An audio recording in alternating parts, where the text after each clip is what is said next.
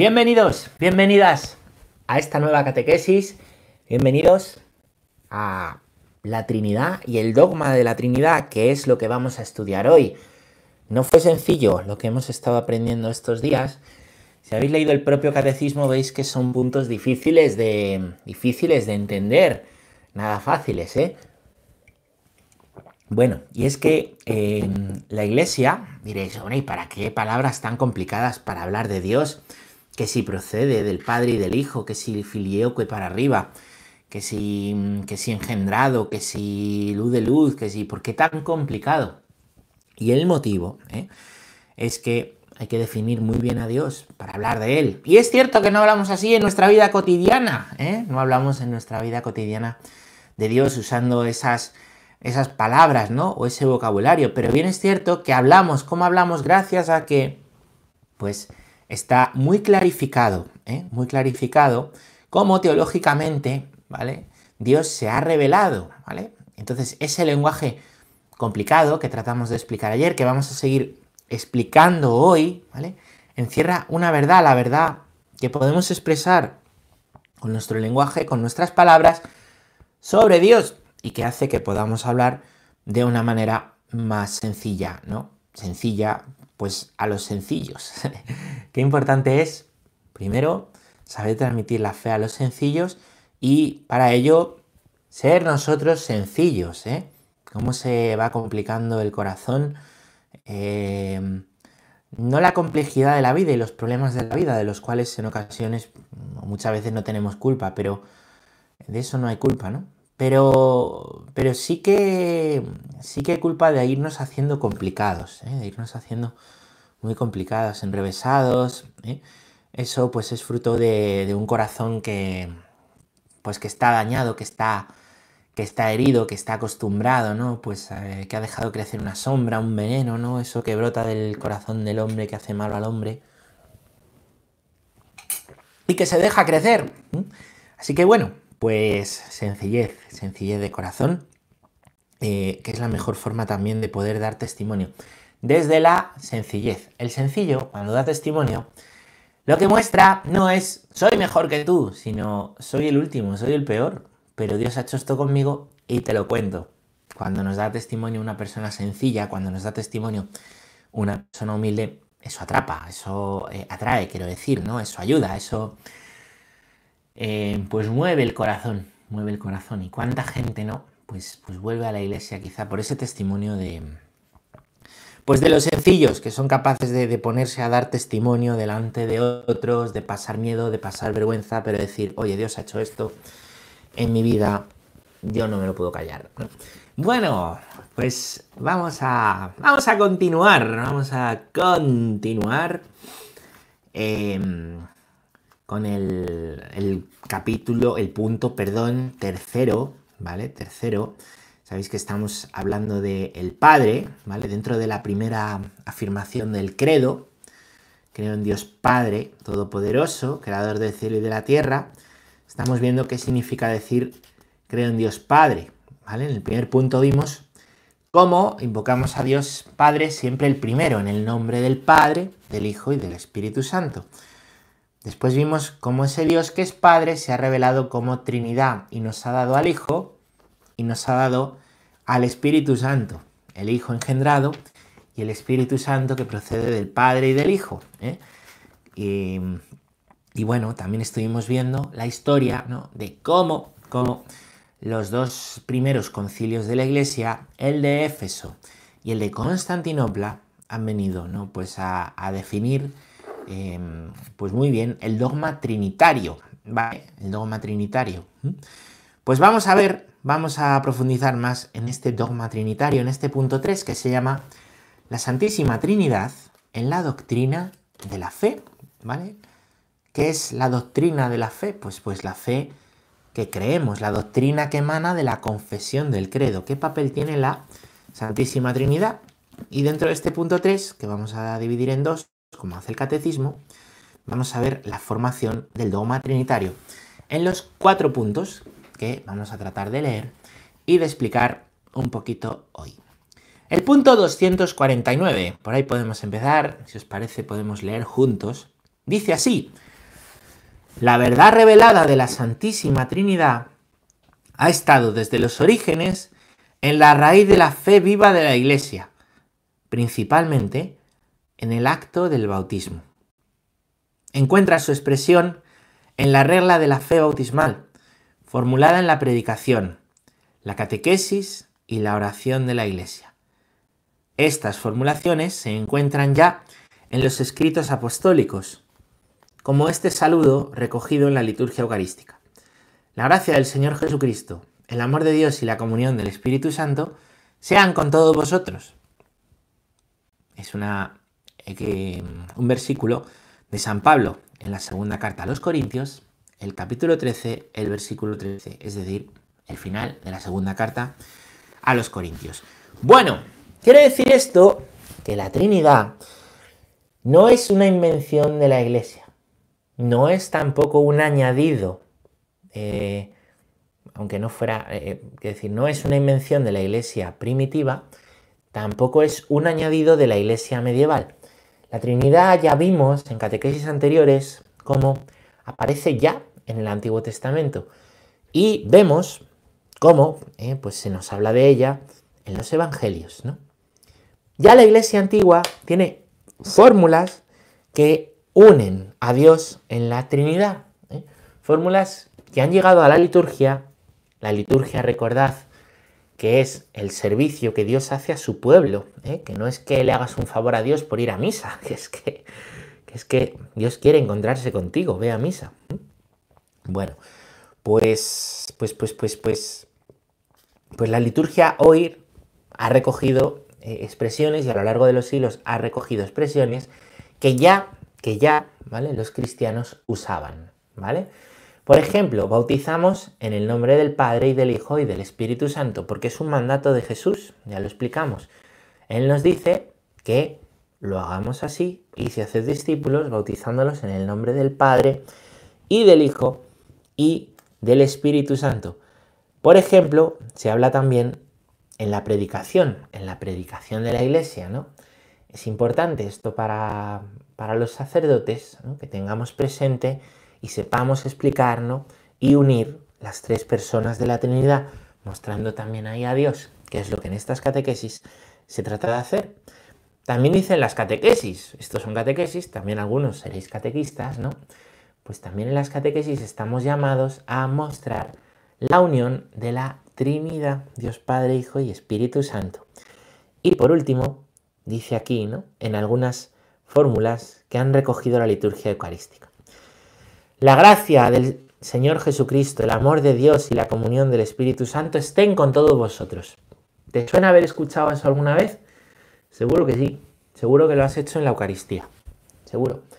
Es uno de los modos en el cual los sacerdotes podemos empezar. Siempre empezamos en el nombre del Padre y del Hijo y del Espíritu Santo. Amén. ¿No? Y después decimos, el Señor esté con vosotros. Es la fórmula sencilla, es la más habitual. Pero hay otras que el, misal prevé que se puedan usar. Y una de ellas es esta. La gracia del Señor Jesucristo, el amor del Padre y la comunión del Espíritu Santo estén con todos vosotros. Y con tu Espíritu. Es una fórmula trinitaria, es un modo de poder empezar la misa. Hay otros, hay algunos que pues que son exclusivos para ciertos tiempos, ¿no? Para Navidad o para Cuaresma, para Adviento, o para Pascua. Hay otros que, pues que a lo mejor se dan en, sacramentos, por ejemplo, el sacramento de la, el sacramento como, eh, celebrado de forma, de forma comunitaria de la penitencia, ¿vale? Que no todo el mundo sabe que eso existe, una celebración comunitaria de la penitencia, que no es que se da la absolución a todas a la vez, sino que se celebra juntos, se escuchan lecturas, hay una predicación y después una confesión individual de los pecados, ¿no? pues también prevé una fórmula distinta para empezar. El caso ¿eh? es que ya en los orígenes ¿no? encontramos, por ejemplo, esta fórmula de San Pablo que saluda, saluda y pide a aquellos a los que está saludando, o en este caso despidiéndose a esos corintios, que la gracia del Señor Jesucristo, el amor del Padre y la comunión del Espíritu Santo estén con ellos. Ya hay conciencia trinitaria. ya hay conciencia trinitaria. Se pone al mismo nivel al Padre, al Hijo y al Espíritu Santo. ¿Por qué? Porque esas tres personas son un solo Dios. Y eso no es una invención de la Iglesia, es una revelación de la Escritura. Bueno, vamos a leer otro punto, el punto 250, que dice así. Durante los primeros siglos, la Iglesia formula más explícitamente su fe trinitaria, tanto para profundizar su propia naturaleza de la fe, como para defenderla contra los errores que la deformaban. Esta fue la obra de los concilios antiguos, ayudados por el trabajo teológico de los padres de la Iglesia y sostenidos por el sentido de fe del pueblo cristiano. Muy bien. De esto no os voy a decir mucho, porque hemos hablado en los días anteriores. Simplemente recordar, ¿no? La fe trinitaria se va profundizando, explicitando, dice el catecismo, ¿vale? Se va profundizando. Aprovecho para decir algo que me gusta recordar, que es que el verdadero progreso no es un avanzar hacia adelante sin sentido. ¿A qué me sonará? Es un profundizar cada vez más en quiénes somos en quién es Dios y a la luz de Dios. De manera que profundizar en la fe es progreso, profundizar en la antropología es el mejor progreso. Hoy en día el progresismo se entiende con un romper lo anterior, un quemar las naves y un hacer lo que la ideología dominante o la moda de turno quiere. Pero eso en realidad no es progreso, eso es, como siempre os digo, pan para hoy, hambre para mañana. El verdadero progreso está en no un hacia adelante a lo loco, sino un hacia adentro, hacia adentro. ¿eh? Como dice el Señor a los discípulos, ¿Mm? remad mar adentro, remad mar adentro.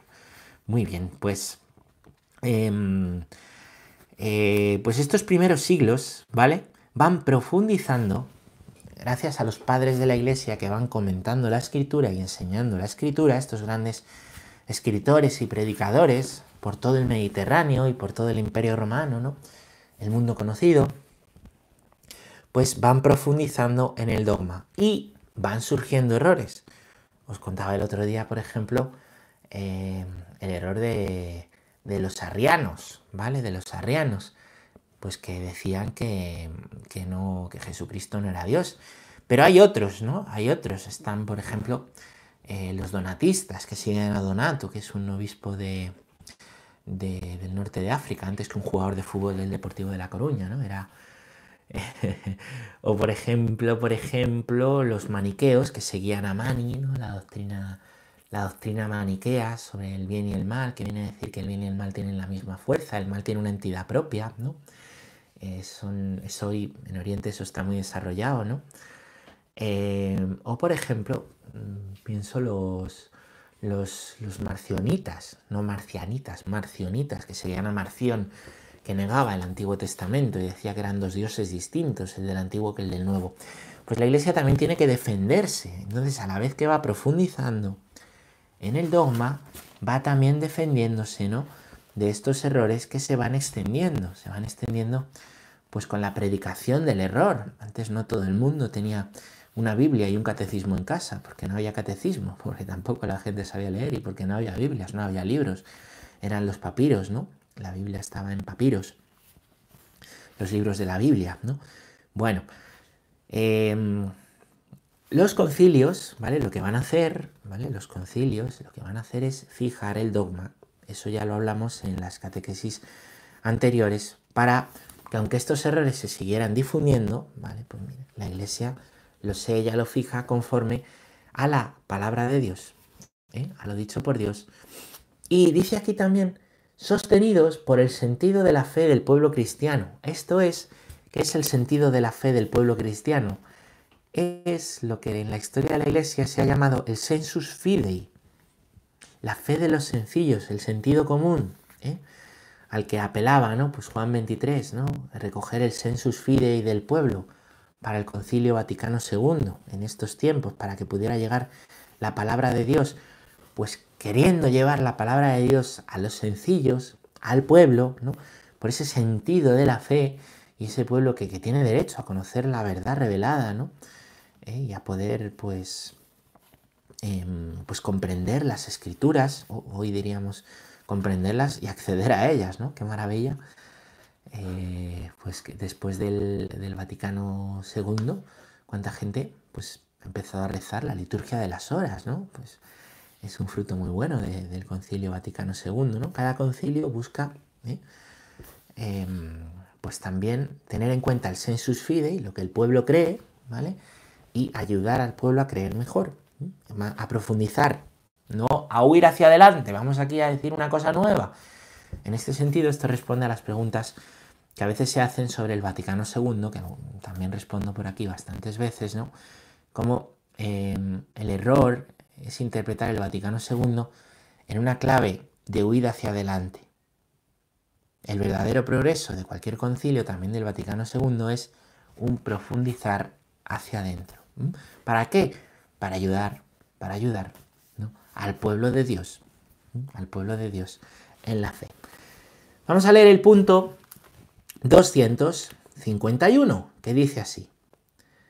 Para la formulación del dogma de la Trinidad, la Iglesia debió crear una terminología propia, con ayuda de nociones de origen filosófico, sustancia, persona o hipóstasis, relación, etc. Al hacer esto, no sometía la fe a una sabiduría humana, sino que daba un sentido nuevo sorprendente a estos términos, destinados también a significar en adelante un misterio inefable, infinitamente más allá de todo lo que podemos concebir según la medida humana. ¿Mm? Eso es una confesión de el credo del pueblo de Dios que, hizo el Santo Padre Pablo VI en el año 1968, después del concilio. ¿Mm? Esto es, hay una filosofía y la Iglesia entra en diálogo con el mundo griego, el mundo romano, donde hay unas filosofías. Eh, distintas eh, filosofías. Con expresiones. Sobre la persona, sobre Dios, ¿no? Y hay intelectuales, ¿no? Intelectuales, los hay mejores y peores, hay buenos filósofos, también hay malos filósofos, como pasa hoy, que hay buenos filósofos y buenos pensadores y malos filósofos o malos pensadores que te dicen algo y le dices, ¿pero por qué? Porque sí, ah, porque sí. Bueno, pues la iglesia entra en diálogo, ¿vale? Entra en diálogo. El mundo de la filosofía es un mundo que requiere, requiere ejercer el pensamiento, ejercer la lógica. Hablamos hoy de, progreso porque tenemos ordenadores, teléfonos móviles, ¿no? Y parece que hay más progreso que nunca, pero eh, hay un progreso humano, ¿no? Que hoy está dado de lado, que es el progreso filosófico lo que los grandes pensadores antiguos han ido haciendo, lo que los buenos pensadores han ido haciendo a lo largo de la historia. También hay mucho daño, ¿no? Por, eh, por ciertas filosofías, ¿no? Que han corrompido, ¿no? quién es el hombre, o han corrompido el pensamiento, han separado la fe de la razón, o han negado la posibilidad de la filosofía y de hallar la verdad mediante la filosofía, ¿no? Bueno, pues, pues en ese diálogo, ¿vale? En este mundo, en este mundo de pensamiento se utilizan categorías. Sí, claro, aparece la sustancia, aparece la hipóstasis, aparece el término naturaleza, aparece persona. ¿Y Dios qué sustancia tiene? Dirán los pensadores. ¿Qué hipóstasis? ¿Y Dios qué, es una persona? ¿Mm? Fijaros, eso hace que la iglesia también en el diálogo con este mundo y también para poder justificar una antropología sólida, la antropología adecuada, que llama Juan Pablo II, que emana de la palabra de Dios, la visión del hombre, a la luz de Dios, esa es la antropología. ¿Quién es el hombre? Y, la antropología cristiana, pues eh, llega a quién es el hombre mirándose en Dios. ¿Quién es el hombre? El hombre se entiende a la luz de Dios, porque el hombre es imagen y semejanza de Dios. Entonces, a partir de lo que vemos en el hombre, podemos hablar de Dios y profundizando más en Dios, podemos hablar del hombre. ¿no? ¿Os acordáis lo de la teología y la economía? Pues, pues va por ahí, ¿no? Bueno, y ese es el motivo por el cual, ¿vale? Por el cual, pues, pues en un pensamiento sólido y para hablar de Dios sólidamente, en medio de, este mundo donde hay muchos monoteísmos, muchas sectas, mucho iluminado que dice una cosa, muchos que quieren tergiversar lo que dice la escritura, interpretarlo a su manera fuera del sensus fide y del sentido que la iglesia lo vive y del sentido que lo viven los fieles y del sentido en que lo han vivido las primeras comunidades, debido a esto, eh, pues la iglesia define, ¿no? define muy bien eh, en el credo eh, y da un significado a la luz de Dios a estos términos filosóficos, ¿no? como por ejemplo sustancia, persona, hipóstasis o relación, que aparecen aquí, ¿vale? ¿Qué es sustancia? Sustancia es aquello de lo que está hecho algo, ¿vale? Sustancia es aquello de lo que está hecho algo. Pues, pues hay que ver, ¿no? Si el ser de Dios es sustancia divina, es Dios, ¿eh? es Dios, la esencia, ¿no? La sustancia que es por ejemplo hipóstasis. Hipóstasis hace todavía más referencia, es todavía más hondo que sustancia, ¿no? Eh, puede ser considerado como, em, lo diré ahora, como sinónimo, ¿vale? Es otro modo de decir sustancia, pero en realidad es, es un modo más fuerte de decir, ¿no? Eh, es una sustancia que no cambia, ¿no? Eh, que es unión total, ¿no? Pues se dice que eh, en, por ejemplo, en Jesús se dice que hay una naturaleza humana y una naturaleza divina. Pero entonces hay dos dioses, están separados. No, dirá la iglesia, hay una hipóstasis, una hipóstasis. Las dos naturalezas son inseparables y están unidas en una sola hipóstasis. Esto, que a nosotros quizá nos suena, si no estamos familiarizados con el lenguaje filosófico antiguo o, también con el lenguaje filosófico hoy, ¿no? nos suena raro, ¿eh? pues esto eh, entra muy bien y define muy bien que Dios es uno, que Dios es uno, Dios tiene una hipóstasis. Pero si es hombre, ¿cómo puede ser Dios? Porque tiene una naturaleza humana y otra naturaleza divina, ¿vale? La naturaleza es lo de que de manera natural son las cosas o las personas, ¿no? Bueno, pues Dios tiene, Jesús tiene dos naturalezas, pero es una sola persona, una sola sustancia, una sola hipóstasis. El término persona es otro término muy interesante.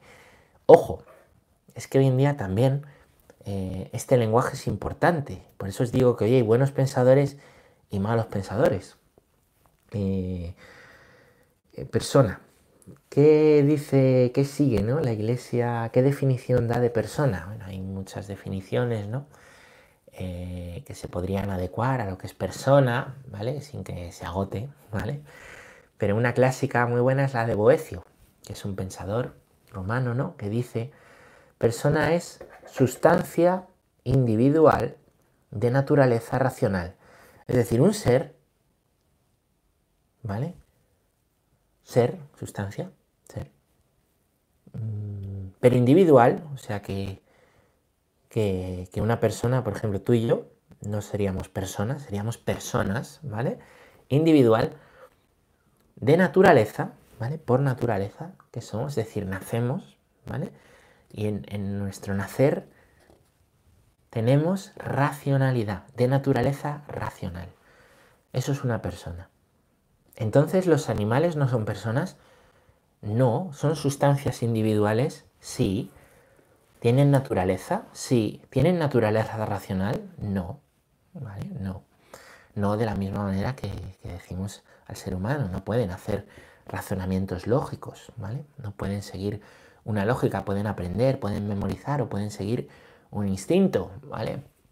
Cuando digo esto me salta alguno con que su perro es muy listo, está bien, y los delfines son muy listos y los elefantes son muy listos, pero no tienen la naturaleza racional humana.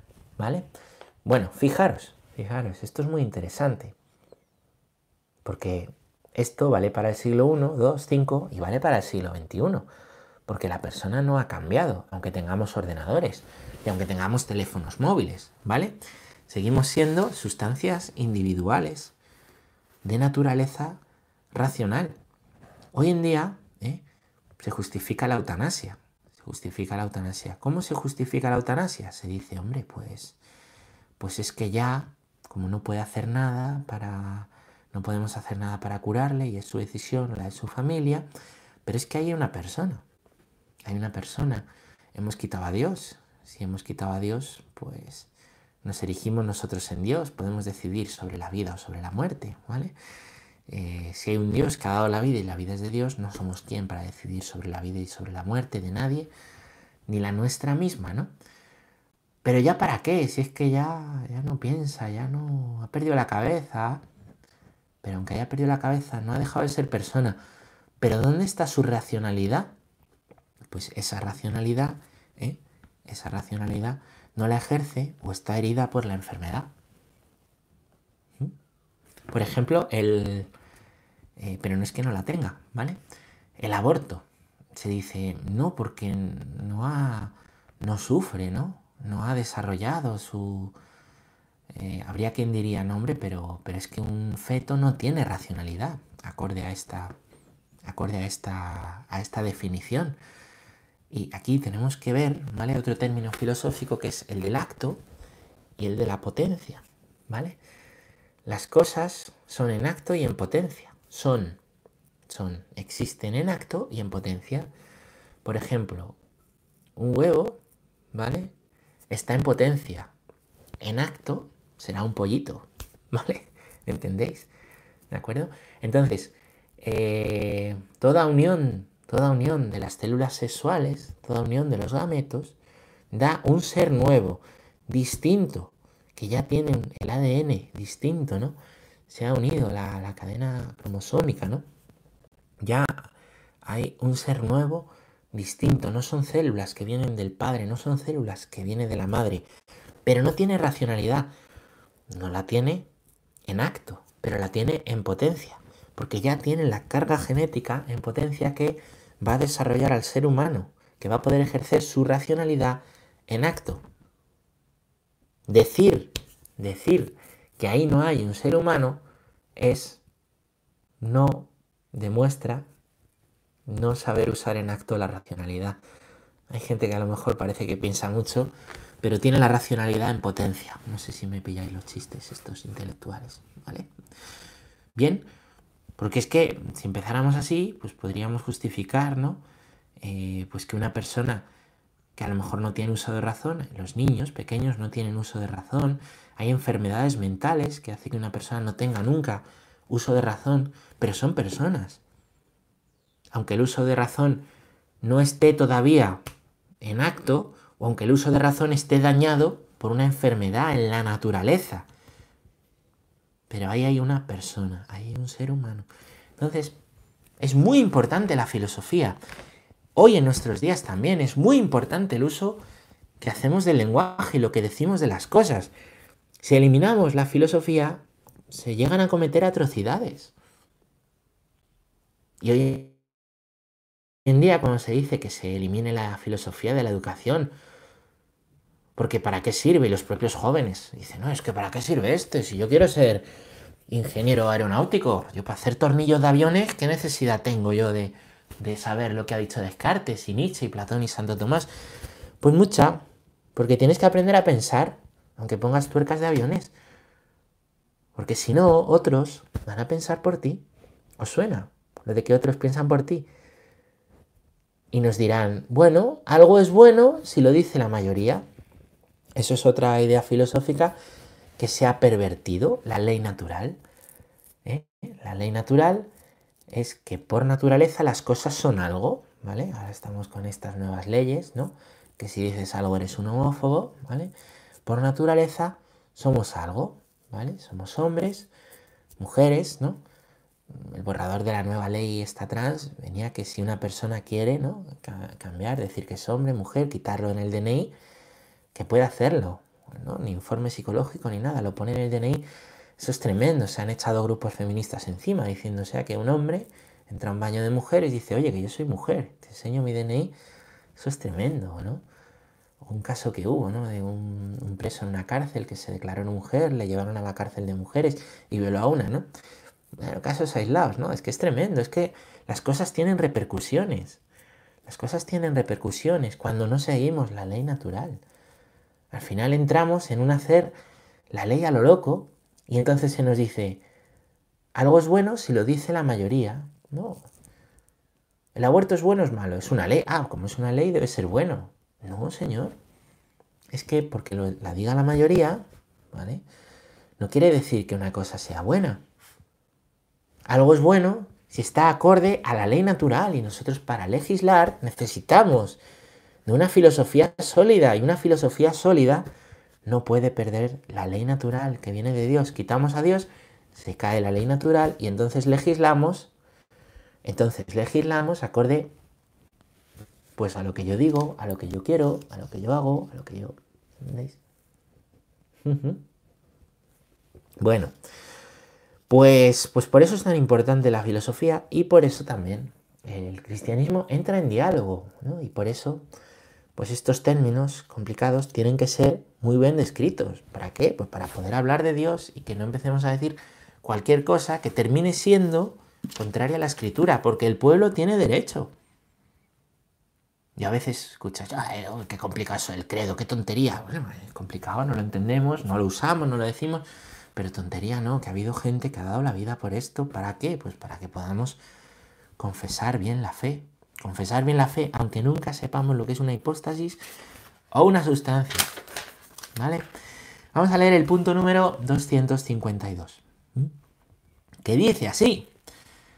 Dice que la iglesia utiliza el término sustancia, traducido a veces también por esencia o naturaleza, a veces son sinónimos, para designar el ser divino en su unidad, el término persona o hipóstasis para designar al Padre, al Hijo y al Espíritu Santo en su distinción real entre sí, el término relación para designar el hecho de que su distinción reside en la referencia a cada uno de los otros. Bueno, es profundizar un poquito en lo que os acabo de en lo que os acabo de decir, ¿vale? El término sustancia o esencia o naturaleza dice que Dios es uno, ¿vale? Que Dios es uno, tiene una misma eh, sustancia, ¿vale? Eh, el término hipóstasis, que a veces también se, se traduce por la esencia, pero bueno, aquí también puede ser sinónimo de persona, esto es... el término hipóstasis o persona, ¿vale? Designa Padre, Hijo, Espíritu Santo en su distinción entre sí. Os decía, eh, el Hijo tiene dos naturalezas, divina y humana, pero una hipóstasis, hipóstasis de Hijo. El Padre tiene una hipóstasis, la hipóstasis de Dios Padre, ¿vale? Y el Espíritu Santo, una hipóstasis, la de Espíritu Santo. Pero esas tres hipóstasis no son tres dioses, son una sola esencia, una sola sustancia, Dios, ¿vale? Y lo que no hemos explicado, el término relación, sirve para designar la distinción em, pues de los unos con los otros. ¿no? El padre está en relación al hijo como padre, el hijo en relación al padre como hijo. El Espíritu Santo se relaciona con ambos de una manera distinta. ¿Vale? Cuando hay personas, imaginaros, ¿no? Que ahora, eh, pues, pues viene aquí un amigo mío, viene mi madre, viene mi abuela, y viene uno que no conozco, yo tengo una relación con mi amigo, una relación con mi madre, una relación con mi, con mi abuela. Yo soy el mismo, ellos son los mismos, y una relación con el que no conozco distante, ¿no? Yo soy el mismo, ellos son los mismos. Las relaciones son distintas. Yo no tengo la relación con mi abuela que tengo con mi madre, ni tengo la relación eh, con mi amigo que tengo con mi abuela, ni tengo la relación con aquel que casi no conozco que con este que es mi amigo. A mi amigo, pues le cuento, cuento cosas que no le cuento al otro, le invito a tomar un café a mi casa y al de la calle no, ¿no? ¿Entendéis? ¿Eh? A mi madre la, la doy dos besos, a mi amigo le doy la mano, le doy un abrazo, ¿no? La relación, el modo de relacionarnos nos distingue, ¿vale? Según las personas. Pues en Dios, que también hay personas, ¿vale? El modo de relacionarse entre ellas las distingue y nos está hablando precisamente de esas personas que son distintas, aunque un solo Dios. Bueno, clase de Trinidad, hasta aquí, hasta aquí. Espero que haya sido de ayuda, espero que haya sido para bien y nada más. Que una alegría poder hablar de estas cosas y continuaremos en la próxima catequesis. La paz.